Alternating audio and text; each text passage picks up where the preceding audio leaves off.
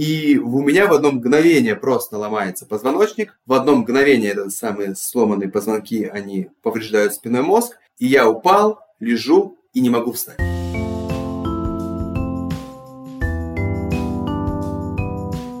Всем привет! Это подкаст «Со дна постучали». С вами Лола Сайтметова и Наташа Ямницкая. Хотим познакомить вас с очень классным героем. Лично мы от общения с ним получили колоссальное удовольствие. Речь пойдет про Дмитрия Чешева, блогера, мотивационного спикера, человека, который умеет вдохновлять.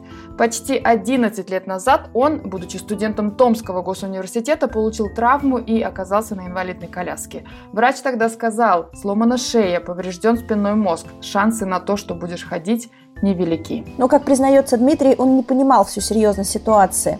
Был уверен, что из больницы уйдет на своих ногах. А этого не произошло. Домой, обратно, везли тоже на скорой. Но его очень поддержали близкие. Дед сооружал поручни на кровати – чтобы Дима мог переворачиваться. Давалось ему это с трудом. А бабушка пошла по инстанциям и узнавала, как оформить инвалидность и получить помощь от государства. Родители переделывали квартиру так, чтобы ему было удобно передвигаться и принимать ванну. Вообще, Дмитрий Чешев – личность очень известная. Его знают в Хакасии, где он родился, вырос и жил после травмы. Его помнят в Томске, он был очень активным студентом. Его знают по многочисленным публикациям в интернете. Сегодня он автор множества мотивационных тренингов, занимается плаванием, участвует в заплывах на открытой воде. Объехал практически всю Россию от Санкт-Петербурга до Владивостока, причем на инвалидной коляске. Дима рассказал, почему люди после травмы сдаются и как ему удалось этого избежать. Как как и не переставать ежедневно заниматься реабилитацией и почему для этого совсем не нужно дорогостоящее оборудование и крутые медцентры. А еще поделился секретом о том, где искать мотивацию и на что ориентироваться. Слушай, ну расскажи про сам момент получения травмы, что случилось и что ты помнишь? На самом деле я многое помню. Случилось это сейчас уже 10 лет назад. Я был студентом. У меня тоже такая история интересная, очень с перемещениями, это тоже важно понимать. Я был студентом Томского государственного университета. Я был активистом такой профсоюзной организации, Российской союз молодежи, лидер-лидер, короче. И мы приехали в Красноярск. Это расстояние, ну, небольшое, 800 километров в соседний город, скажем так, в Сибири. В Красноярск на таком мероприятии назывался IQ-бал. Это губернаторский прием, когда губернатор собирает разную молодежь, активную с разных регионов Сибири. Такое мероприятие, где все общаются, знакомятся, всевозможные такие тусовка движухи. И до еще этого мероприятия, в первый же день мы пошли в Центр экстремальных видов спорта. И в этом Центре экстремальных видов спорта нам показывали разные штуки, показывали там батуты, например, тогда они только появлялись. Сейчас это, конечно, батутные центры на каждом углу. Тогда этим вообще гордились. Вот, смотрите, это был 2011 год, февраль месяц, то есть у нас есть огромный батутный центр. И, короче, вот нам все, все показывали, и там есть такая штука, как поролоновая яма. Может быть, видели, это используют гимнасты, такие вот поролоновые штуки вместо матов, потому что они более безопасные, более мягкие, и туда они приземляются, и ничего с ними не происходит. Там такие, как кубики поролоновые или поролоновые? Кубики, да. Куба. Вот сейчас в батутных центрах, если вы бывали, если вы видели, в батутных центрах есть поролоновые ямы, и люди с батутов прямо туда прыгают. Там не было никаких батутов, там было просто поролоновая яма и просто пол гимнастический такой немножко пружинистый. И нам все это показали. Я спортсмен сам, я э, пловец. И, естественно, мы прыгали в этот батут. В, ну, просто попробуйте. Мы попрыгали на батутах, потом пошли попробовать попрыгать на вот этом вот, в, в эту поролоновую я. И я прыгнул, потом я сделал сальто, приземлился на ноги один раз, два раза. То есть, ну, для меня как бы сальто не проблема, тем более там все очень супер безопасно. А в третий раз, когда я прыгнул, я не докрутил и упал на спину. Казалось бы, тоже все окей, потому что поролоновая яма, все должно спасти, но я не докрутил так и как бы очень неудачно упал, что я зацепил шею. То есть удар пришелся не на всю спину, а на верхнюю часть, где шея. И у меня в одно мгновение просто ломается позвоночник, в одно мгновение этот самые сломанные позвонки, они повреждают спинной мозг, и я упал, лежу и не могу встать. Вот, вот так вот, все в одно мгновение. И мне тренер, который был с нами, ребята мои, которые были тоже со мной в моей делегации, друзья, они кричат, вставай, вставай, что ты лежишь, а я не могу встать. И у меня в тот момент более-менее, когда шевелились руки, я помню, что я пытаюсь оттолкнуться руками, но встать не могу. И подходит инструктор, он понимает, что что-то серьезное произошло, он берет мою ногу и сильно так вот сжимает и выкручивает. Делает мне больно специально и спрашивает меня, тебе больно? Я говорю, нет, мне не больно, я вообще ничего не чувствую. И он говорит, ну это все серьезно, поврежден спинной мозг. Я ничего не понимаю в тот момент, что происходит. Вызывают скорую, приезжает скорая, меня аккуратненько на жестком там вытаскивают с этой поролоновой ямы, увозят в больницу в скорую, у меня не было страха, такого страха вот э, прямо какого-то панического, но у меня был страх не, непонятности, неизвестности, потому что, ну, это первый раз, э, в скорой я вообще никогда, ну, меня не вызывали скорую. Едут и в больницу, а еще вот это все мероприятие и так далее. То есть был этот страх неизвестности. Тем более я не понимаю, что как так, вот, вот, вот в одно мгновение меня парализовало. До этого я прыгал, бегал, я был там суперспортсменом, суперактивистом, у меня было куча сил,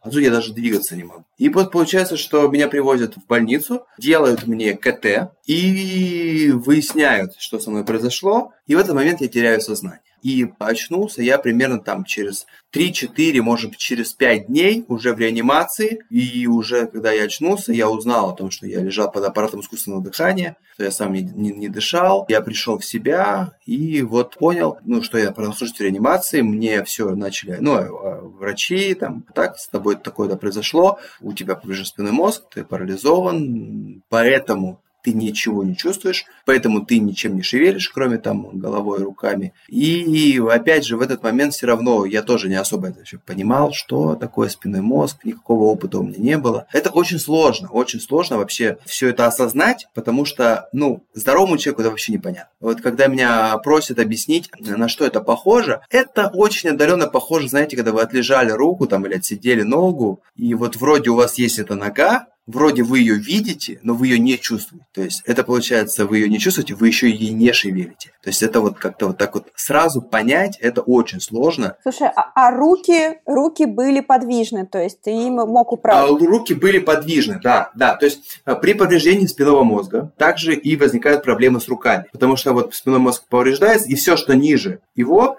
Все, что ниже места перелома. Да? Повреждение, да, да, да. То есть, например, если у тебя поврежден на уровне поясницы, то у тебя отказывают только ноги, а спина у тебя работает. Если у тебя поврежден на уровне там, шеи, то и руки отказывают. У меня руки в целом не отказали, потому что это седьмой шейный, это последний такой из всей шеи, и он как бы не особо сильно влияет на руки, но тем не менее у меня была слабость в руках, у меня снижение в правой руке, то есть у меня правая рука слабее чем левая, я не могу, допустим, удержаться на ней, допустим, на турнике. Вот. Я, у меня левая рука держит, правая постоянно вот так вот слетает. Соответственно, была слабость в руках, возвращение вот этой мелкой моторики, но это произошло достаточно быстро, по сравнению, конечно, с теми людьми, которые при травме шеи вообще не шевелят руками или там шевелят и пальцами не могут, то есть э, было снижение, я не мог держать ручку какое-то время, там, ну, естественно, вилку, вот такое, но все это восстановилось за несколько месяцев, и сейчас, фу-фу-фу,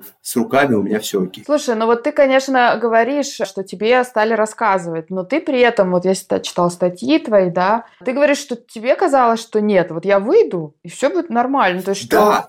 Да, естественно. То есть вот это в тот, в тот момент я не понимал, то есть мне, мне начали ну, рассказывать, что вот это случилось, а какие последствия, ну, я не понимал. То есть я реально думал о том, что я буду лежать в больнице, и как каждый человек, который попадает в больницу, он надеется, что... То есть ты выйдешь из больницы, когда ты будешь здоровым, тебя вылечат, тебя поправят, тебе помогут. То есть я думал, что это, ну, когда, но процесс там восстановления, он достаточно короткий, ну или вообще он занимает какое-то обозримое время. Я не знал, что это вообще навсегда, и... но в тот момент мне реально казалось, что вот э, я полежу в больнице, и когда меня выпишут, я буду здоровым. Даже были такие моменты, я ведь возглавлял молодежную организацию Российский союз молодежи, Томское областное отделение, и вот в тот момент мы готовили такое мероприятие, как студвесна, областную студвесну, и я сначала, конечно же, ну не в состоянии был, где-то месяца полтора, а потом я включился в работу, я звонил по телефону, ну я мог разговаривать по телефону, и я узнавал там, как идет работа, какие-то организационные моменты, пытался помочь ребятам решить, ну, находясь тут, как-то кому-то позвонить, что-то так. И я прямо на полном серьезе, на полном серьезе я говорил, что осенью, это случилось в конце февраля, то есть это был март, мы готовились в весну, осенью я приеду, подпишу все документы, еще что, то есть я прямо на полном серьезе говорил, что осенью я приеду, и мы все решим, то есть там, если что, ребята, там, потерпите до осени, там, давайте как-то, или там, кому-то скажите, вот, то есть у меня было реально четкое убеждение, что к осени все будет окей, я буду здоровым, и я буду там, я приеду. То есть, ну, вот так вот. Мне казалось, что это все просто, легко и э, все поправимо. В какой момент ты понял, что это не так. Я это понял, когда меня выписали из больницы в точно таком же состоянии, как и привезли. То есть моя уверенность была в том, что я выйду из больницы на, на своих ногах. Ну, по крайней мере, мне там помогут. А выяснилось, что ситуация такая, что в, моей, в моем случае ну, выздоровление не происходит в больнице. В больнице тебе решают оперативный момент, тебе стабилизируют позвоночник, там э, вытаскивают осколки, э, если нужно, со спинного мозга, ну, то есть и все. А потом процесс реабилитации, уже после которого ты там там останавливаешься, ходишь, встаешь и так далее. И вот когда тебя, мне говорят, что там, мы тебя выпишем в конце недели, я говорю, а как выпишете? Ну, я вообще лежу так же, как и лежал в этой кровати, я, я там, ну да, я уже мог пересаживаться в коляску, например, да, я мог там уже сам есть, меня не кормили, но тем не менее, не ходить не мог, не обслуживать себя толком не мог, да, там еле научился там, штаны на себя надевать. Как так? Я надеялся, что вот когда меня выпишут, я буду здоров. И вот в этот момент я понял, что да, вот, вот так. Тем более, еще самый такой вот момент знаковый. Когда меня выписали из больницы, меня домой везли тоже, я всегда рассказываю, на машине скорой помощи. И вот это очень страшно, потому что когда тебя в больницу везут на машине скорой помощи, ты, конечно, понимаешь, что тебе жить неизвестность, ты не знаешь, что будет там, что, что произойдет в больнице, но когда ты из больницы домой едешь на машине скорой, это вообще еще страшнее, потому что ты, ну, ты надеялся ехать, на, ну, идти на своих ногах, ты надеялся. А тебя на скорой привозят, на носилках заносят домой, потому что ты сам не можешь подняться. На коляске ты не можешь подняться, потому что это пятиэтажка, второй этаж, естественно, никакого лифта, ничего. Тебя на носилках заносят, кладут на кровать, приносят в тот дом, где ты буквально еще недавно был здоровым, активным, ну, то есть была другая совсем жизнь, ты здесь в другой ситуации, и тебя приносят, и помещают в это положение, ты вот и уходит, говорит, все, мы пошли. Э, ребят, куда вы пошли, вы ведь вроде должны меня лечить, нет, все, мы не знаем, ну, то есть вот, и вот в этот момент я понял, что, ну, все, точно, вот уже, уже так, как прежде, так уже не будет. А эмоции можешь вспомнить? Это скорее злость, возмущение, что это? Мне кажется, это был, э, с одной стороны, это была растерянность. Ну, это точно не было такого негатива в плане там печаль, плакать точно не хотелось. Вот. То есть в тот момент я не плакал. Моменты, когда я начал плакать, пришли намного позже. В тот момент, опять же, с одной стороны, была растерянность, потому что были одни планы, оставалось непонимание, Потому что, к сожалению, в нашей ситуации э, мне, конечно, очень сильно повезло с доктором и с реабилитологом, который мне потом ну, помогал в реабилитации помогает до сих пор. Но, к сожалению, в нашей ситуации возникает ну, такая цепочка, что больница это отдельно, да, все, что есть за пределом больницы, вот этих врачей не интересует. То есть их задача, чтобы ты не умер в больнице. Ну, то есть они меня жизнь спасли. Большое спасибо, да. Операцию сделали. Это было ночью, экстренно. Я очень благодарен, помню всех врачей поименно. Они, их задача была спасти мне жизнь. Их задача была стабилизировать мое состояние спинного мозга и позвоночник, чтобы там, ну, это все-таки поломка, надо ее восстановить. А процесс реабилитации – это совершенно другой процесс. И получается вот этот переход с одного процесса в другой в нашей стране, к сожалению, не налажен. И ты должен самостоятельно зачастую узнать вообще, а что мне дальше, а, а что будет дальше, да? Тебе нужно там оформить документы на инвалидность, тебе нужно собрать кучу справок, пройти кучу комиссий, оформить пенсию, оформить какие-то выплаты. Ну, то есть вот это все все вместе. Медикаменты тебе нужны там определенные, прописать там программу реабилитации и так далее. И вот был вот вопрос именно вот, вот этого всего, потому что ты один на один, ты с этим никогда не сталкивался, и тебе тут нужно еще кучу всего, да. И была вот эта вот растерянность, потому что, а что делать, а куда бежать, а, а куда сначала? То есть идти к врачу, к терапевту, а потом еще, ну, то есть со временем, конечно, там мы это все узнали, нам объяснили, что э, вот такой-то порядок, вам надо вот это вот сделать, но первое чувство – это чувство растерянности, потому что никакого опыта вообще нет. И было, так как я все-таки человек такой спортивный, человек такой, короче, когда я встречаю какую-то преграду, какую-то трудность, у меня первая реакция силы, то есть надо, надо э, сделать, надо э, перепрыгнуть препятствия, взять. И в этот момент это мне помогло, потому что я понимал, что сейчас начинается процесс реабилитации. Я не знал, насколько он, опять же, затянется, не знал, каким он будет, но понимал, что мне нужно предпринять усилия преодолеть вот эту проблему. Вот поэтому не было какого-то такого упаднического настроения, печали, каких-то слез, а было вот настроение, что надо взять это препятствие, надо собраться со всеми силами и преодолеть эту трудность. Такая мобилизация. Да, такая мобилизация сил перед лицом вот этого вызова, вот этой трудности, этой проблемы, которую нужно решить. Слушай, ну вот есть цель, но ты оказался дома, ты больше не в больнице, рядом с тобой нет врачей, медсестер. Как ты вообще адаптировался к квартире, к быту, к тому, что надо как-то вообще из дома выйти для того, чтобы к этой цели дойти?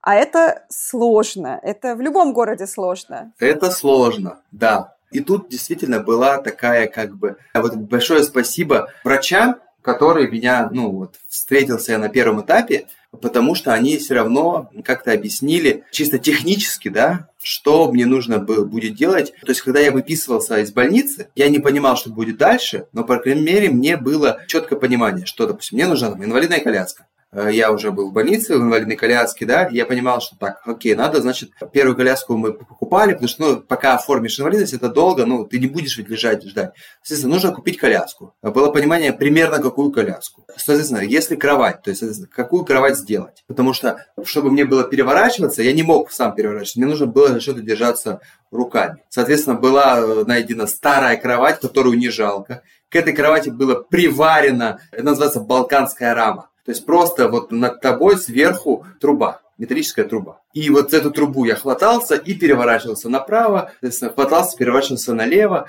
и так далее. Соответственно, было вот как бы, ну, понимание того, что нужна такая штука. Соответственно, мы приехали, наш, начали искать. У меня очень такая, скажем, э, семья в этом плане рукаста активная. То есть так, что у нас есть? У нас есть какая-то там на каком-то складе, на каком-то у деда в гараже какая-то штука. Давайте ее используем. Дед инженер просто там супер инженер. Соответственно, он это все сделал, сварил. Мне нужен был пандус, чтобы спуститься. Соответственно, дед тоже разработал проект. Он э, нашел материал, из которого сделать. Все расчертил, все замерил, все сделал. То есть у нас был, у меня был такой откидной пандус со второго этажа на первый я, ну, спускался. То есть, соответственно, каждый пролет был померен, все сделано. То есть дед прямо, ну, включился в эту работу. Мне нужно было потом, как бы, в, чуть дальше, да, например, в процессе реабилитации, брусья, по которым ходить, и там клинопор, который стоять. Соответственно, мы тоже, я когда уже поехал на курс реабилитации, мне рассказали, что желательно дома, чтобы вот это было, чтобы ты мог стоять, чтобы ты мог вертикализироваться. Соответственно, я говорю, окей, как, давайте мне какой-то чертеж. У меня был, мне дали чертеж. Я приехал домой, показал его деду. Дед там каким-то своими нашел трубы, сварил, покрасил. Мы это привезли дома, там установили. У меня появилась э, возможность э, где-то стоять. То есть вот все это было собрано из э, каких-то подручных материалов, каких-то труб, каких-то какой-то мебели, что можно было найти там под рукой там и так далее. Все-таки вот мне, знаешь, что интересно? Я вижу, что, мне кажется, у вас вся семья такая, и понятно, в кого ты. Знаешь, люди дела, которые такие видят цель. Но вот в первое время неужели ни у кого не было какого-то, не знаю, не отчаяния, ну типа как так, вопроса, ну как же так, почему с нашим сыном, с нашим внуком, ну что ж такое, ну какого-то такого нет? Это было, это было, это было у всех, но вот э, то, что была скажем так, концентрация э, на том, что, а что мы можем сделать. То есть я не знаю, почему это произошло. Ну, может быть, по склад характера такой. Может быть, так обстоятельства сложились. Но не было разговоров о, о причинах, скажем так, до этого, да, почему, кто же виноват, так что вот вопрос, кто виноват, мы как-то сразу опустили и перешли ко второму вопросу, а что же делать? Я не знаю, возможно, возможно, я предполагаю, что он у каждого был, но его никто не озвучивал вот так, да, не было такого, что все собрались около моей кровати больничной койки, там, мама, бабушки, там, дед, там, сестра, и все, ой, а кто же виноват, а кто же виноват, ой, а как же страшно, а как же плохо, а почему же вот такое вот с тобой случилось? Я думаю, конечно же, этот вопрос возникал у каждого, но вот э, по каким-то причинам его никто не произносил, а старался концентрироваться над тем, а что же мы можем сделать прямо сейчас. А ты-то сам к нему пришел, к этому вопросу для себя? Почему это случилось? Угу. Задавал ли ты его себя? Я задавал его, но опять же, это все прошло там через какое-то время, через год, там, через 5-6 лет. Я только начал этим вопросом как бы задаваться. Я, ну, у меня нету конкретного да, ответа на вопрос. Понятно, что это произошло, потому что я там потерял концентрацию. То есть с точки зрения вот момента, я понимаю, почему это произошло, да, потому что, ну, проявил неосторожность, возможно, да, то есть как-то, возможно, я просто, ну, у меня раз получилось, два получилось, три получилось, я там, ну, когда у тебя все классно получается, ты немножко как бы расслабляешься, немного расслабился, возможно, вот, ну, вот, вот с точки зрения именно физической, с точки зрения метафизической, ну, почему это именно со мной произошло, да, миллион людей и так далее, у меня до сих пор нет ответа. Я придумал для себя ответ, который э, мне, ну, скажем так, комфортен, да, и ответ, который, опять же, выплывает, выводит меня на, на вопрос, а что же мне с этим делать? Мне кажется, что мир – это просто куча случайностей. Огромное количество случайностей, которые случаются. И вот то, что не случайность, случайности не случайные, я не верю. Есть случайные случайности, а есть не случайные не случайности. Да, произошел такой случай. К нему привело огромное количество каких-то там случайностей. Но, опять же, может быть, это вот наша семейная, потому что все там, никто не говорил так всегда. А что я могу с этим делать? Для чего мне это? Что я могу из этого использовать? И вот э, я всегда концентрировался на вот это. А что я могу? Для чего? Вот эта случайность, она случилась. А для чего она мне нужна? Уже определяется не Вселенной, не какой-то там, судьбой, а мной определяется, для чего она мне нужна. И вот э, со временем я понял, что возможно, возможно, я сам себе придумал такой ответ, а может быть и Вселенная. Мне случайность нужна для того, чтобы... Я сторонник такой естественного отбора. То есть, соответственно, вот это такой жесткий естественный отбор. Насколько вот, так, не знаю, Вселенная, там, природа меня проверяет, насколько э, моя идея, условно говоря, да, или я как человек, ну, вообще, ну, ну, ну, ну, ну, могу выжить и могу Жизнеспособна? Жизнеспособен, да. Вот насколько я жизнеспособен. И, возможно, действительно, это проверка на мою жизнеспособность. И я в этой ситуации как мне кажется, типа, прошел эту проверку, и до сих пор, до сих пор прохожу, скажем так, эту проверку, э, может быть, для чего-то большего, может быть, еще что-то. Короче, в итоге я определил для себя, зачем мне нужен этот опыт, и я понял, что этот опыт мне возможно, нужен для того, чтобы я им поделился с кем-то. Ну, я для себя придумал. Опять же, я не знаю, что Вселенная и тот, кто это организовал, эту случайность, придумал, но для себя я придумал, что окей, у меня есть этот опыт, а что я могу с этим сделать опытом, я с ним могу и с ним им поделиться. Почему? Ну, потому что, например, вот у меня философское образование, я философ по образованию, и я придумал, что в один момент сошлось несколько вещей. Во-первых, мой опыт, который у меня есть, этот опыт есть у многих. Ну, не у многих, но много людей получают травму спинного мозга. Многие люди, люди парализованы в случае аварии, в случае какой-то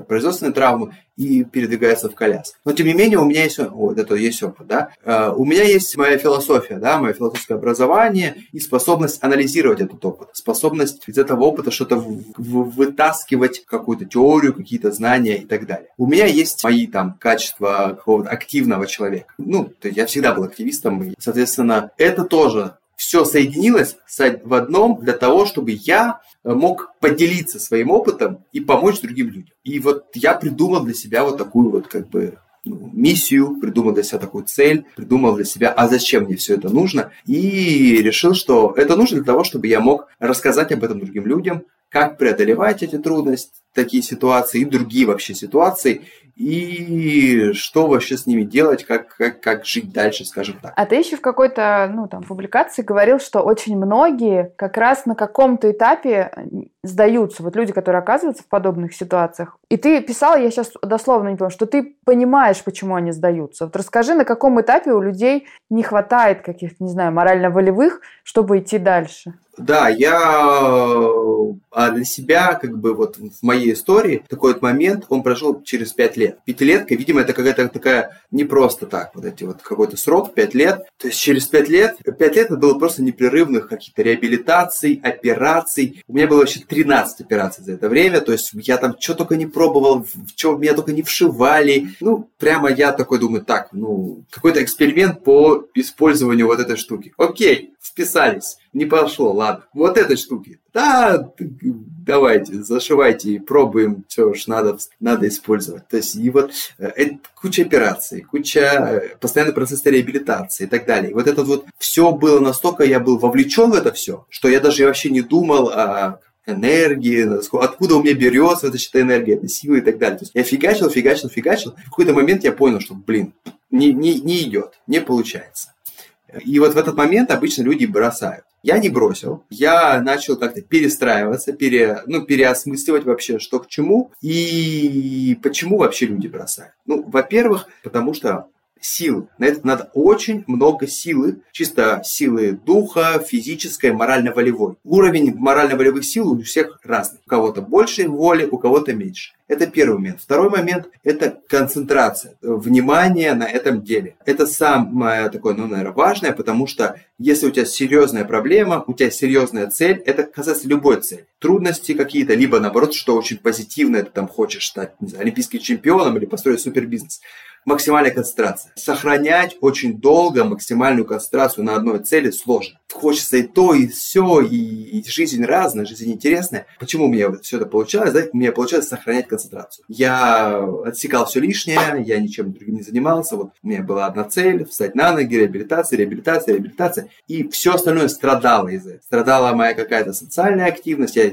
из дома месяцами не выходил, какая-то личная жизнь. Мне пришлось забросить свою аспирантуру, то есть я так и не дописал диссертацию, потому что я понимал, что я концентрируюсь на этом, и у меня просто уже сил нет. Соответственно, вот вопрос концентрации. Плюс вопрос результата. Когда ты вкладываешь силы, ты хочешь получать результат. Если ты не видишь этого результата, естественно, тебе сложнее себя мотивировать, потому что лучше всего нас мотивирует наш результат, наш успех. И вот ты фигачишь, фигачишь там целыми днями по 8-9 часов, и в итоге ты до сих пор в коляске. Соответственно, это тоже причина, почему люди сдаются. С каждой из этой причины я как, ну, начал разбираться. И начал разбираться, а как, мы, как я могу продлить, скажем так, действие вот этого, да? Ну, например, о том, что результат. Ну, нет у меня реального результата. Я до сих пор, если это прошло, я до сих пор в коляске, да? Но, опять же, если я более точно и более детально смотрю на свой процесс, я понимаю, что результат есть. Да, это не результат, что я встал и пошел. Но сравнивая себя там, год назад, два года, с самым началом,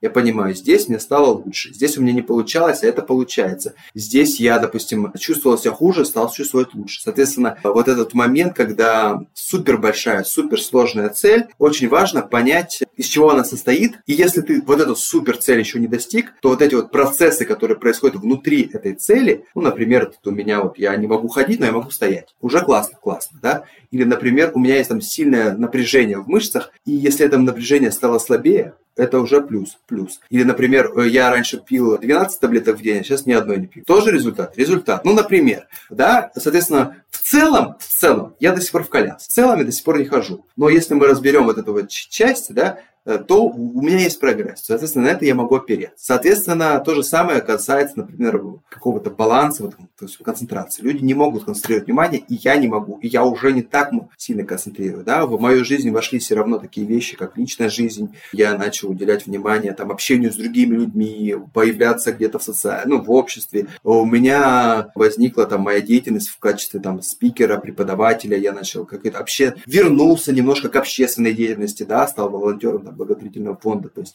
соответственно, я уже не столько концентрируюсь, но тем не менее я как бы все равно сохраняю основной фокус, понимаю, что что-то другое тоже надо вносить, потому что на одной концентрации не выйдешь, да. Соответственно, те же, с той же самой силой воли у меня тоже произошел такой момент, что первое время это была чисто жесткая самодисциплина, ну вот, как в армии. Потом я начал понимать, что ну, на самодисциплине далеко не уедешь. Все равно нужно вводить какие-то вещи более позитивные, какие-то такие мотивационные в плане того, что ну, где-то брать какую-то там мотивацию, где-то брать какую-то энергию со стороны, какую-то помощь у кого-то, да, в этом плане. И, соответственно, пришел такой комбинированный такой подход, да, комбинированный подход, что я не просто выезжаю на самодисциплине, все остальное отсекая, да, я уже где-то беру из других источников. Ну, кроме того, что ты верил в себя и умеешь себя дисциплинировать, насколько тебе важно, чтобы в тебя верили другие? Я просто, когда смотрела материалы про твою ситуацию, у меня сложилось впечатление, что врачи не верили, что у тебя что-то получится, и говорили, что прогноз негативный. Нет, на самом деле, на самом деле ни один врач не сказал, что это навсегда и так далее. во-первых, важно. Это крайне важно, чтобы люди, которые окружают меня, в меня верили. И вот эта вот ситуация с моей семьей, о том, что никто никогда там, ну, не причитал, а все включились в работу, кто-то начал там кровать варить, кто-то начал там бегать по, по... Моя бабушка, например, как человек более опытный в этих вопросах, она начала ходить там по врачам, по всяким инстанциям, ну, узнавать там, что это. То есть все включились, и э, вот это вот слова поддержки, они были заменены на действия поддержки. И ты это чувствовал, ты это понимал, что все, все верят, что все будет хорошо, готовы на это работать. Это очень важно. И если бы этого не было, то, естественно, было бы намного тяжелее. Потому что насколько бы ты сам себя сильно не верил, люди, с которыми ты постоянно живешь, общаешься, а тем более, если ты живешь ну, на одной территории, то их неверие в тебя, она, а, естественно, заразна. Что касается врачей, то ни один врач мне не сказал, что это навсегда. Была позиция сразу, что это все очень сложно, нету никаких гарантий, нету никаких прогнозов. Мы не знаем, что там в своем спинном мозге, потому что ну, мы не можем туда заглянуть. Статистика говорит о том, что, скорее всего, все будет, ну, как бы навсегда. Но есть шанс, и кто-то этим шансом воспользуется. Все зависит от тебя. Дотерпишь, сможешь, выдержишь и так далее. То есть вот, вот реабилитолог, тот, который авторитет для меня непосредственно, и у него была такая позиция, что это возможно, но это крайне сложно, и это мало кто достигает. Но это возможно. То есть не было такого, что там у тебя не получится. Сразу предупредили, что это долго, это сложно, и никаких гарантий, никаких прогнозов, ничего. То есть мы не знаем, никто не знает. Как получится, все зависит от тебя. Вот смотри, вот, я вот в этой фразе, что типа это сложно, это долго, есть еще фраза, что это мало кому удается. Почему из всех частей ты решил, что ты будешь тем человеком, которому это удастся? Ну, то есть, как у тебя это устроено? Мне правда интересно. Слушайте, ну, во-первых, я сломал шею в месте, где почти стопроцентная вероятность, что ты не сломаешь шею. То есть, даже когда стопроцентная вероятность, все окей, ну, не бывает, да, бывает там 99,9%. И я смог, блин, вляпаться в этот один там, сотый процент. И тут вероятность вот тоже, опять же, вот этот один же сотый процент, она есть, что все будет хорошо. Ну, то есть, если я там вляпался в это, то почему бы я не могу могу быть вот это один сотый процент, которого получится. А во-вторых, вот я хочу сразу сказать о том, что вот для меня никогда, при том, что я такой социально всегда активный был, никогда не было решающим фактором сравнения себя с остальными. Ну вот никогда. Я занимался плаванием. Это плавание, это индивидуальный спорт. То есть ты сам с собой. И когда ты плывешь, ты даже, конечно, рядом под соседним дорожкам плывут другие ребята. И ты с ними соревнуешься. Но на самом деле ты в плавании никогда не соревнуешься с ними. Ты соревнуешься сам с собой. Ну, они просто плывут рядом. И они должны показать хороший результат, и ты должен показать хороший результат. И вот, ну, не было вот такого вот никогда вот сравнения с другими людьми. Вот было вот, ну, ориентир на свои силы. Поэтому, когда мне сказали, что да, ну, большинство людей не... Ну, во-первых, это не сказали не самый сразу первый день, сказали чуть позже.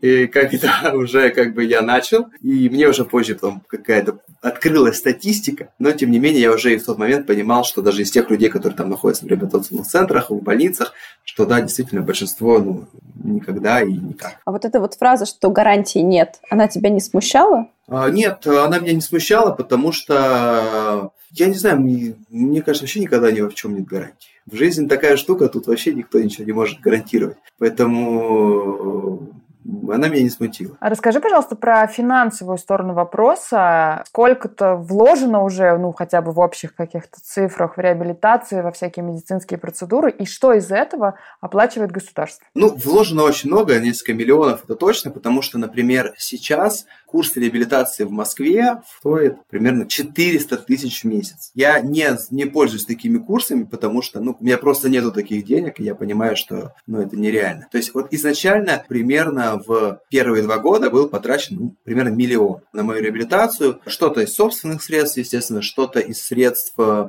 благотворительных фондов, э, каких-то спонсоров и так далее. Сейчас, к сожалению, такая система, что государство оно не отказывается от процесса реабилитации, но те стандарты, те курсы, те программы реабилитационные, которые оказываются за счет государства, они всегда очень короткие, ну, примерно там 10 дней, 2 недели. Это, ну, ты ничего не успеваешь за это сделать, да? И они очень такие, ну, небольшие. По количеству процедур, которые тебе это. Все остальное там уже, естественно, за свой счет. Мне еще, кстати, повезло э, немножко в то, что я попал на время вот это 11-12 год, 13 примерно, ну, 11-12. Денег было много. Я прямо вот могу сказать, вот как, как, как менялась ситуация в медицине. И то есть в 12-11 году денег реально было достаточно и можно было попасть на реабилитацию хорошую за бесплатно. И, и мне, это, например, делали дорогостоящие операции, которые там мне ставили баклофеновую помпу. Это вещь, которая стоит сама по себе около миллиона там, рублей, плюс операция.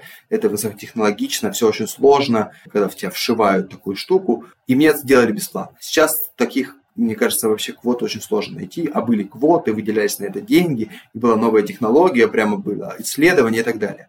Соответственно, со временем все это стало угасать, и за государственный счет ну, все сложнее и сложнее проходить э, какие-то курсы реабилитации. И сейчас за госсчет вообще нет, потому что вот последние два года, что и было, и из-за коронавируса все позакрывалось, потому что перепрофилировалось все туда. Но суть в том, что э, это, это миллионы рублей, и сейчас, например, вот я живу в такой ну, как бы в такой системе, что э, я не реабилитируюсь такими курсами, вот как раньше, да, там вот приехал месяц в больнице. Но, опять же, например, у меня есть реабилитолог, с которым я занимаюсь, тренер персональный, да, занятие с ним один день, то есть два часа стоит, ну, допустим, 2000 рублей соответственно, там какой-то массаж, да, то есть, опять же, массаж тут тоже стоит там, 1800, 2000, условно говоря, какой-то бассейн и так далее. То есть, если ты хочешь поддерживать в своем состоянии, ну, таком хорошем состоянии и развиваться, то, ну, 100 тысяч в месяц будь готов выложить на какие-то вот такие процедуры. Соответственно, 100 тысяч – это такая полная сумма, ты, ну, не всегда 100 тысяч, но минимум 60, то есть от 60 до 100 в зависимости там, от, от месяца, для того, чтобы поддерживать себя в хорошем состоянии. Есть несколько стратегий. Можно, например, ничего не делать там, условно, 4 месяца накопить и потом сразу все сделать. Я же сторонник того, чтобы не бросать не какими-то там отрезками, да, поддерживать. Потому что вот в чем проблема всей этой реабилитации, любого такого длительного процесса, что самое главное не то, что ты приобрел там за месяц курс реабилитации, да, а то, что ты продолжил делать, осваивать самостоятельно и и к следующему курсу пришел с лучшим результатом. Потому что если ты круто работаешь там месяц, потом едешь домой три месяца, ничего не делаешь, потом приезжаешь, и все скатилось, и вот это то, что ты прошел раньше, это нет какого-то вообще смысла. Поэтому тут нужен постоянный, постоянный, постоянный, постоянный процесс как-то поддерживания, улучшения работы и работы. И вот в этом, кстати, тоже большая проблема, почему многие сдаются. Потому что если ты куда-то приехал, у тебя там среда организована, да, вот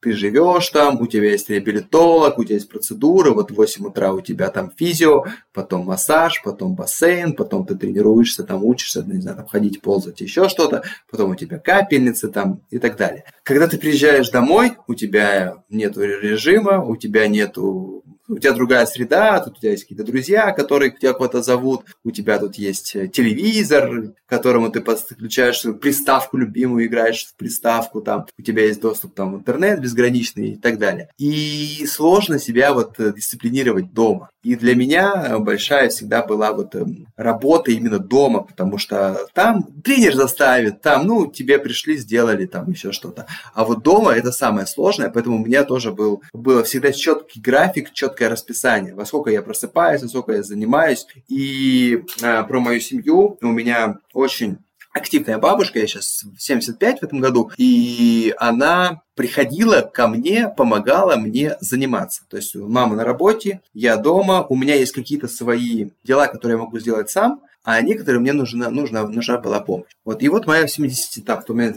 было 70 примерно, да, а, она у нами было расписание. Каждый день в 4 часа. А с 4 до 6 мы... И она к 4 часам каждый день приходила ко мне, чтобы помочь мне позаниматься. То есть я делал вот, вот в эти два часа я собирал все упражнения, например, которые мне нужна помощь. Соответственно, а в 4 часа она приходила ко мне заниматься, до 6 мы занимались. Она, у нее была у меня уже дома в пакете лежала форма, то есть она переодевалась тоже в спортивную форму, занималась со мной два часа и потом шла, допустим, кормить деда. То есть я, я шел есть сам, она шла там домой кормить деда. И то есть каждый день, по четко по расписанию, с понедельника по пятницу, пока мама на работе, э, она выходила в одно и то же время. То есть вот у меня был четкий график, четкое расписание, и это мне очень сильно помогало, потому что если ты четко не понимаешь, что ты там, условно говоря, в 10 часов начнешь, то ты начнешь там в 10.30, завтра в 10.40, а послезавтра вообще не начнешь и так далее. То есть вот эти все вещи, они мне помогали вот, и продвигаться вперед, и сохранять э, прогресс на дистанции. Конечно, я что-то сделал там из подручных материалов что-то я придумал там как-то переделать и так далее. У меня просто я такой сторонник того, что ну не нужны нам идеальные условия. Идеальных условий никогда не будет. Естественно, ты дома не сделаешь себе суперспортзал с тренажерами, как в реабилитационном центре. Но мы можем использовать чего-то там другое. То есть кто-то думает, что нужен обязательно какой-то там тренажер, там, ну, если я не могу его купить, я не могу. Да нет, можно заменить. Да, это может быть несерьезно выглядит. Да, это как-то сделано там, ну, сварено дедом в гараже. Но тем не менее, с этим можно работать, и этого достаточно. То есть вот это тоже момент того, что, ну, работать с тем, что есть, э, мне всегда тоже помогал, и, ну, да, с чем есть, тем и работать. Дим, скажи, пожалуйста, а сообщество ребят, у которых есть проблемы с опорно-двигательным аппаратом, у которых есть травмы.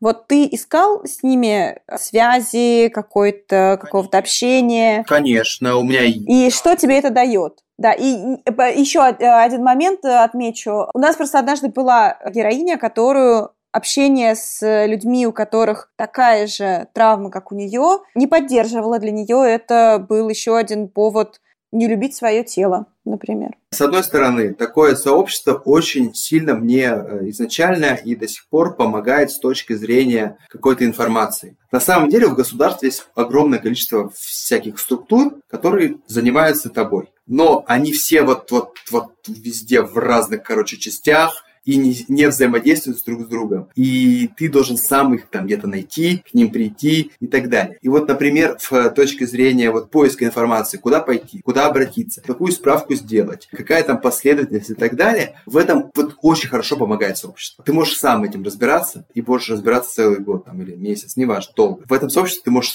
сразу найти, так, ребята, что мне надо, мне надо вот это, это, это, ты сделал. Но, например, сообщество мне тоже, я не общаюсь в таких группах, Потому что зачастую, опять же, есть ведь только 1% или даже там 0,0001%, который добивается того, чего я хочу, и вот момент концентрации. То есть я сконцентрирован на этом, а там люди сконцентрированы на чем-то другом. Зачастую мне просто ну, неинтересно эти штуки, я на них просто не обращаю внимания. Зачастую вот ребята, которые горят, которые в самом начале, они да-да-да, а потом потухают, и они остаются в этой группе там, или в этом сообществе, там как-то общаются. И они такие, типа, ну, чел, ну да, мы тоже там когда были свеженькие, это называется свежий, когда у тебя свежая травма, а потом ты старичок. И вот когда мы были свеженькие, мы тоже об этом думали, но посмотри на нас, прошло много лет, никто ничего не сделал, и ты тоже не сделаешь, поэтому перегоришь, мы все знаем, окей, старайся, потом мы знаем, к чему придет. А еще ты сказал, что ты, ты писал где-то, что ты тщательно, кстати, изучил законы, связанные с госпомощью, да, маломобильным людям, и очень многое узнал нового. То, о чем не, не всегда рассказывают и пишут.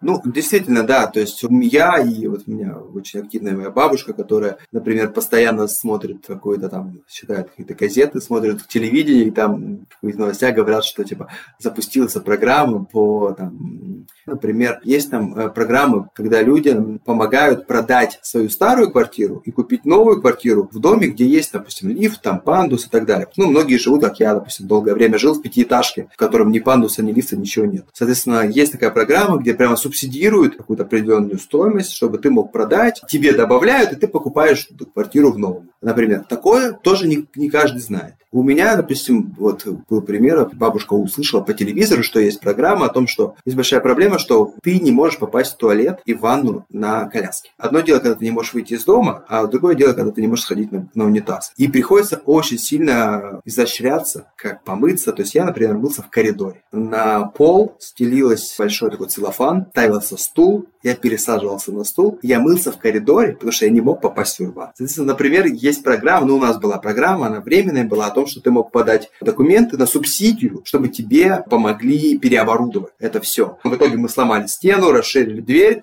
чтобы я мог проходить на коляске. Это, например, проезд. Вот это тоже очень важный такой момент. В законе написано, что проезд до места лечения инвалиду и сопровождающему лицу бесплатно. Но многие регионы, многие там органы, которые этим занимаются, они говорят один раз в год. А нет, в законе не написано, что один раз в год. Мы ездили из, я тогда жил в Хакасии, в Абакане, в Тюмень. Это 2000 километров на поезде. Мне нужно было ездить два раз в два месяца. Туда-обратно в купе с мамой 40 тысяч. Раз в два месяца нужно было отдавать 40 тысяч. А оказывается, что ты мог просто-напросто бесплатно ездить. А мне сказали, что один раз в год. И потом выяснилось, что на самом деле меня просто обманывают. Мы так ездили год, это 6 раз, 6 на 4, 200, 240 тысяч мы потратили, хотя на самом деле мы имели право их не тратить, а государство нам оплатило бы эти билеты этот поезд. Соответственно, вот такие вот моменты возникают постоянно. от того, что недостаточно информированные люди. Либо им сказали что-то не так, либо им один раз отказали, потому что, ну, у кого-то, видимо, там план выполнен или перевыполнен, и они на это согласились. Слушай, Дим, а ты когда-нибудь обращался в у меня вопрос из двух частей. Обращался ли ты когда-нибудь в благотворительные фонды или какой-нибудь, может быть, сбор объявлял благотворительный там в соцсетях, например? И вот каково тебе было просить о помощи? Что касается благотворительных фондов, то я обращался во все, которые оказывают помощь взрослым. У нас проблема в стране, потому что взрослым мало кто оказывает. И мне помогали. Мне несколько фондов помогали с оплатой курса реабилитации. Кто-то частично, кто-то не помогал. Там очередь и так далее. И это было первое время, потому что всех стараются помочь в первое время. И очень сложно обосновать, почему тебе нужна помощь через 10 лет. Типа, чувак, ну, есть люди, которые недавно столкнулись с этой проблемой, давайте мы им поможем, а ты типа сам как-нибудь. Это как бы, ну, я понимаю, потому что фондов мало, а людей много. И я обращался в том числе и к разным компаниям, условно там в «Газпром» писали, типа, чуваки, помогите, да. Это вообще не работает. Что касается сборов через соцсети и через газеты, это вообще бесполезная фигня. Это работает очень плохо, потому что, чтобы это сработало, нужен огромный охват, а, видимо, те социальные сети, те сайты, через которые я выходил, охват был небольшой, и это чисто надежда на какого-то случайного. Что касается, как я себя чувствовал, прося деньги, то, опять же, например, в начале я не чувствовал себя каким-то как-то ущербным, да, что ли, как стыдно, стыдно. Стыда, стыда не было. Потому что я четко понимал, что у меня есть очень такая сильная цель, сильное желание, и вот это вот желание добиться этой цели, оно прямо перехлестывало и было сильнее какого-то чувства стыда, типа вот я слабость, покажу слабость, что я, я не могу. То есть я как бы этого не испытывал, потому что я считаю, что если ты просишь о помощи для какой-то конкретной четкой, сильной и обоснованной цели, то ты не слаб, наоборот, ты силен, потому что ты бои, ну, не боишься выйти за пределы своих возможностей и привлечь возможности других людей. Это показатель твоей силы. Силы того, что ты можешь рассчитывать не только на себя, но и рассчитывать на других. Потом, со временем, я понял, что привлекать таким образом средства все сложнее, потому что у нас всего четыре фонда, которые помогают, и все они мне помогли. И потом постепенно я начал, перешел к стратегии к того, что мне нужно что-то предлагать людям взамен того, что я использую. Ну, то есть я прошу, я предлагаю. Я начал думать, а что же может быть обменом, что же может быть заменой. И так как у меня вот возникла вот эта вот идея со временем проводить какие-то образовательные мероприятия, те же там мастер-классы, семинары, какие-то выступления вот именно по вопросам там силы воли, самодисциплины, по вопросам мотивации, я начал использовать это как момент обмена. Соответственно, я договорился с площадкой о том, что будет благотворительный, например, мастер-класс за donation, вы ничего не платите за вход, я там проведу вам мероприятие, вам понравится, вы сколько хотите наличкой или на карту переведете. И постепенно я как-то начал, ну, вот так начинал, начинал, и со временем я пришел к тому, что сейчас это тоже способ уже заработка, но не за донат, а за какую-то конкретную сумму. Соответственно, я это подчеркнул, и я скажу честно, от Ника Вуйчича. Все мы знаем Ника Вуйчича. А потом я узнал, сколько он зарабатывает. И я такой думаю, слушайте, ну почему бы и нет? Как бы это, конечно, круто, он вышел там на сцену и всех вдохновил, всех замотивировал, а еще за ним, за, ему за это заплатили. И я такой думаю, ну, слушайте, ну, если люди готовы за это платить, то почему бы и нет? И я начал как-то вот это. Плюс э, начал придумывать всякие тоже движухи. У меня есть открытки, может быть, вы видели, на которой написан мой девиз «Если веришь, значит сможешь». И я придумал, что, чуваки, давайте вы мне, короче, 200 рублей, я вам открытку. И это стало очень такой крутой темой. Я сейчас э, продолжаю подписывать открытки, я смотрю каждому персонально какое-то пожелание, и люди получают, и каждый день меня в сторис отмечают, что вау, нифига себе, это круто. То есть, и я подумал, что, ну, типа не просто получил деньги, да, там 200 рублей, а еще я человеку, человека тоже как-то вдохновил, замотивировал и то же самое с футболками, которые я придумал, писать тоже, вышивать на них, если веришь и сможешь, и другие фразы, и тоже продавать, и тоже как бы бизнес. Но ведь ты еще стал блогером, ты выступаешь э, с лекциями как мотивационный спикер, мотивационный оратор. Да, Я видела да. твою лекцию на TEDx. А где ты еще мечтаешь выступить? Или как ты еще мечтаешь свои навыки и способности использовать? Какая есть мечта? Ну, во-первых, это книга, написать книгу, я думаю, что это точно будет, и э, уже есть какие-то наброски периодически, что-то, какие-то тексты я все равно пишу для своего блога, для каких-то там курсов и так далее, и все это может э, встать частью книги. Я уверен, что она будет, может быть, и не одна, несколько книг, но как бы это есть такая цель и мечта. Кроме книги, естественно, ну вот у меня была мечта выступить на TEDx, к сожалению, это все было онлайн, поэтому все равно, во-первых, продолжается. Я еще хочу только уже офлайн и где-нибудь в Калифорнии, там, где это все изобретено на английском языке, как бы я думаю, что это тоже все реально. Ну и в целом, в целом мне нравится вот то, чем я занимаюсь, это такой вот момент мощный мощнейшего энергообмена, когда ты встречаешься с людьми, ты им что-то рассказываешь, ты делишься, и они в ответ делятся энергией, делятся какими-то эмоциями, и ты этим очень сильно подпитываешься. Кстати, вот я когда начал выступать публично, это тоже был такой как способ получить поддержку от людей, потому что я рассказываю свои цели, я рассказываю там, показываю видео, как я где-то плыву, иду, как я занимаюсь, ну и так далее. И все такие говорят, да, Диман, да ты молодец, у тебя все получится, я в тебя верю и так далее. И это тоже очень приятно. Это тоже вот как раз вот поддержка создания поддерживающего сообщества. Поэтому мне хочется вот это выступать на большую аудиторию, делиться этим а, опытом и получать энергию от них. Поэтому есть цель, конечно, выступить на, выступать больше на большой аудитории, Э, и на TEDx, и на каких-то форумах, и на каких-то стадионах. Дим, у меня один вопрос в эту тему. Есть просто, ну, это называется inspiration porn, как это, вдохновляющее порно. И об этом говорили на Теде. Одна говорила девушка, которая с несовершенным остеогенезом, а она на коляске, и она говорила, что я не обязана быть вашим вдохновением, что люди с ограниченными возможностями, выжившие после травмы или просто родившиеся так, не обязаны быть вашим вдохновением и служить здоровым людям просто для того, чтобы они смотрели и думали, «А, ну все, теперь у меня-то точно все хорошо. Вот да, ты как, как ты к этому относишься? Я абсолютно согласен. И мне, когда пишут в э, социальных сетях, в директ, в Инстаграме, что типа я, чувак, я думал, у меня проблемы, я посмотрел на тебя и понял, что у меня никаких проблем нет. Ребят, это не мотивация, это вообще не работает, потому что ты думаешь о том, что у тебя нет никаких проблем по сравнению со мной, пока ты видишь меня как только ты пролистнул ленту и увидел что-то дальше, или закрыл там Инстаграм, или ушел с этого выступления и ушел в свой мир, это не работает. Поэтому люди с инвалидностью, люди, которые переживают какие-то трудности, и люди, которые просто, обычные люди, добились какого-то успеха, они не являются мотиваторами для других людей, потому что, ну, эта мотивация только вот в тот момент, когда ты его видишь. Как только ты перестаешь себя сравнивать с ним, погружаешься в свои проблемы, эта же мотивация сразу проходит. Поэтому я полностью поддерживаю.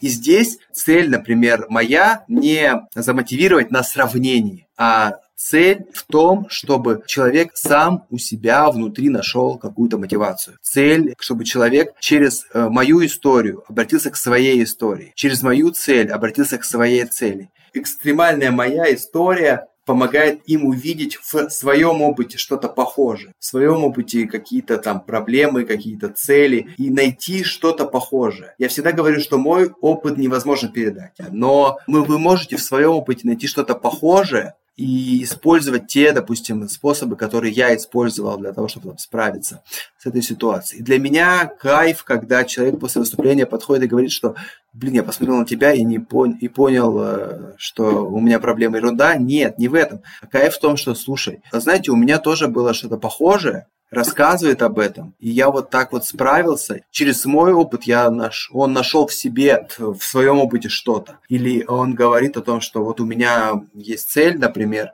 сделать что-то. Слушай, блин, с тобой очень классно болтать, но все-таки я хочу задать вопрос про личную жизнь. Мы должны уже к ней прийти. Я посмотрела ваши там фотографии, историю почитала. Меня интересует вот какой вопрос. Не страшно ли тебе было в том смысле, что ты все-таки на коляске, а Оля там молодая, красивая и ходячая, как бы грубо сейчас это не звучало? Нет, не страшно было, на самом деле. Во-первых, вот первое время действительно такого бы не было. Потому что вот я и рассказывал, и я чувствую, что первое время все равно я чувствовал себя очень сильно зависящим. Зависящим от своих родителей, от людей, которые меня окружают, потому что, ну, когда ты сам поесть не можешь и там шнуровать себе кроссовки, то, естественно, ты от всех зависишь. И нужно было пройти вот этот момент становления, обрести какую-то независимость. Во-вторых, почувствовать, а в чем твоя сила. Потому что мы привыкли, что мужик э, силен физически. Я физически силен, но толку-то от этого? Нужно было пройти вот этот момент понимания того, что несмотря на то, что ты физически сейчас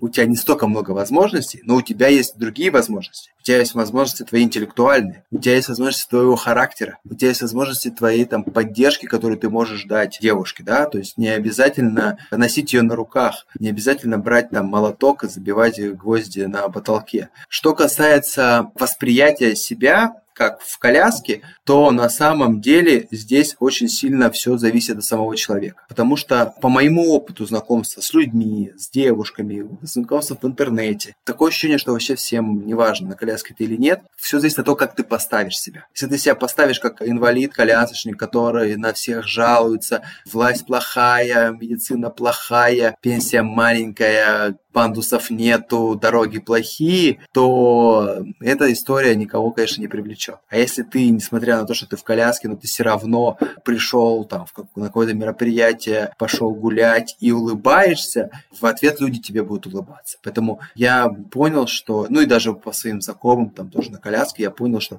что ты транслируешь, то ты получаешь. Зачастую, например, на каком-то свидании ты сидишь за столиком и не видно твою коляску практически, да, все зависит все-таки от твоего ума, от умения говорить, умения там рассмешить, умения... То есть на первом свидании точно ничего не зависит, в коляске ты или нет. И сегодня в каких-то моментах Оля мне помогает, и Оля, естественно, большое за это спасибо. В каких-то физических моментах, и действительно, иногда там нужно меня куда-то подтолкнуть, э, протащить, там, придержать и так далее. Но в других моментах я ей помогаю. И я понимаю, что я могу дать взамен. Это как с пом- просьбой о помощи, да? То есть, когда ты просто только просишь, то, естественно, ты со временем почувствуешь себя сильно слабым, потому что ты только просишь. Но, да, ты попросил здесь там на ступеньке постраховать, но взамен ты все равно дал что-то другое, и это чувство, ну, ты чувствуешь себя окей в этом плане. Потихоньку будем финалить, но я бы еще, конечно, говорила, у тебя потрясающая какая-то способность так, включать в разговор, просто поэтому ты мотивационный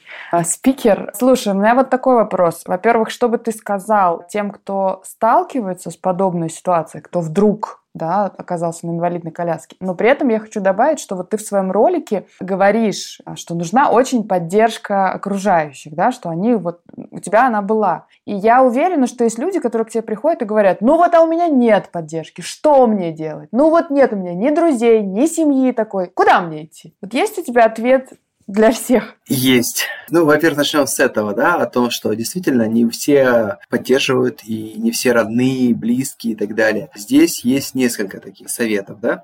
Например, э, есть некоторые родственники, которые не разделяют часть моих там убеждений. И я просто-напросто не говорю с ними об этом ну, действительно так. Не надо орать об этом. Вот если тебя кто-то не поддерживает или там общество тебя не поддерживает, да, делай это тихо, делай это сам собой и лишний раз об этом не разговаривай. То есть, как бы, говори на другие темы. Что касается, когда вообще нету людей, которые тебя поддерживают, которые тебя это. Опять же, ну, это вопрос как бы окружения и мест, где ты можешь это окружение найти. Есть, опять же, группы всевозможных социальных сетях. Есть сообщество людей, которые попали в точно такую же ситуацию. Что касается тоже еще поддержки, я хотел бы сказать о том, что очень важно всегда делать делать какое-то дело и, и, и, допустим, идти к своей цели, реализовывать свой проект, неважно. Потому что вот как, как только мы начинаем что-то делать, сразу находятся люди, которые нас поддерживают. Сразу находятся люди, которые хотят нам помочь, которые видят, что ты не просто сидишь на месте и рассказываешь, говоришь о том, что как бы здорово, чтобы я был здоровым, активным, ходил бы, бегал. А люди, когда видят там, что ты идешь к своей цели, видят, как, что у тебя есть какой-то результат, видят, что ты тоже не только на словах, но и на деле продвигаешься, тогда им э, хочется помочь, хочется подключиться, хочется как-то поучаствовать. И поэтому даже если у вас нету какой-то там поддержки, нужно главное начать. Главное начать двигаться, потому что вот это вот активное движение, возникают новые варианты, новые варианты взаимодействия, новые варианты каких-то де...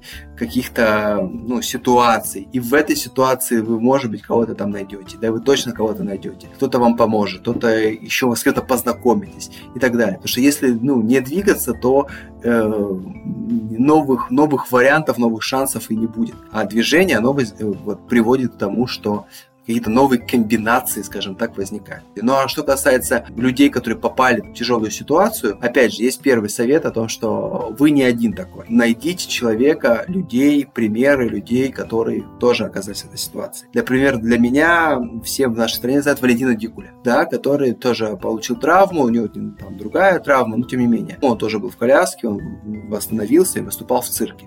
И вот, например, для меня вот пример этот был известен, и мне показали какие-то книгу его, еще что-то, я уже, ну, уже понимал, что есть примеры восстановления. Потом я начал, конечно, углубляться, понимать, что у всех разная травма, и последствия разные, и восстановление разное, но тем не менее. Вот в тот момент этот пример меня как бы ну, поддержал. Поэтому если вы попадаете в ситуацию, найдите человека, найдите пример того, у кого что-то получилось. И это вам придаст какую-то такую силу и придаст какую-то мотивацию. Во-вторых, я убежден, что в каждом из нас есть все вообще для преодоления абсолютно любой трудности, любого дела, которое, с которым мы сталкиваемся. Поэтому, если у вас нет поддержки со стороны, в первую очередь обратитесь к самому себе. У вас точно есть то, что вам поможет. Поможет сделать первый шаг, поможет вообще решить эту проблему. Не обесценивайте себя. Да, проблема сложная, но и вы сами по себе уже можете многое, имеете многое, и владеете многим, поэтому обратитесь к себе внутрь, ищите в поддержку в самом, в самом себе. Ну и в-третьих, опять же, любая сложная ситуация, она состоит из огромного количества маленьких вещей, которые мы можем сделать. Естественно, большая сложная проблема там пугает. Но если мы проанализируем ее, то мы всегда поймем, что мы можем сделать что-то простое, что мы можем сделать сами, без э, посторонней поддержки, и сделать прямо сейчас с теми возможностями и ресурсами, которые есть у нас. И если мы будем концентрироваться именно на этом, а не угнетать себя вот этой большой, сложной проблемой, которой мы столкнулись, то делая маленькие шаги, делая какие-то маленькие движения, мы из любой ситуации сможем выйти. Поэтому главное, главное двигаться. Главное двигаться, потому что движение дает нам энергию, движение дает нам новые возможности, движение дает нам новые какие-то ситуации, новые какие-то варианты и так далее. Мы говорили с Димой в середине осени, за неделю до его переезда из Крыма в Москву. Уже несколько месяцев они с Олей живут в столице. А на днях Дмитрий Чешев стал победителем образовательного проекта «Топ-блок». Его запустили в начале прошлого года, и он состоял из нескольких этапов. В финал вышли 170 блогеров из 38 регионов страны. Лучшим признан наш герой, с чем мы его и поздравляем. Мы непременно дадим ссылку на соцсети Димы. У него есть страница в Инстаграме, в Фейсбуке и на Яндекс.Дзене. Также на Ютубе есть его речь для платформы TEDx, где он говорит о том, как поверить в себя и научиться ходить вновь. Тоже оставим ссылку.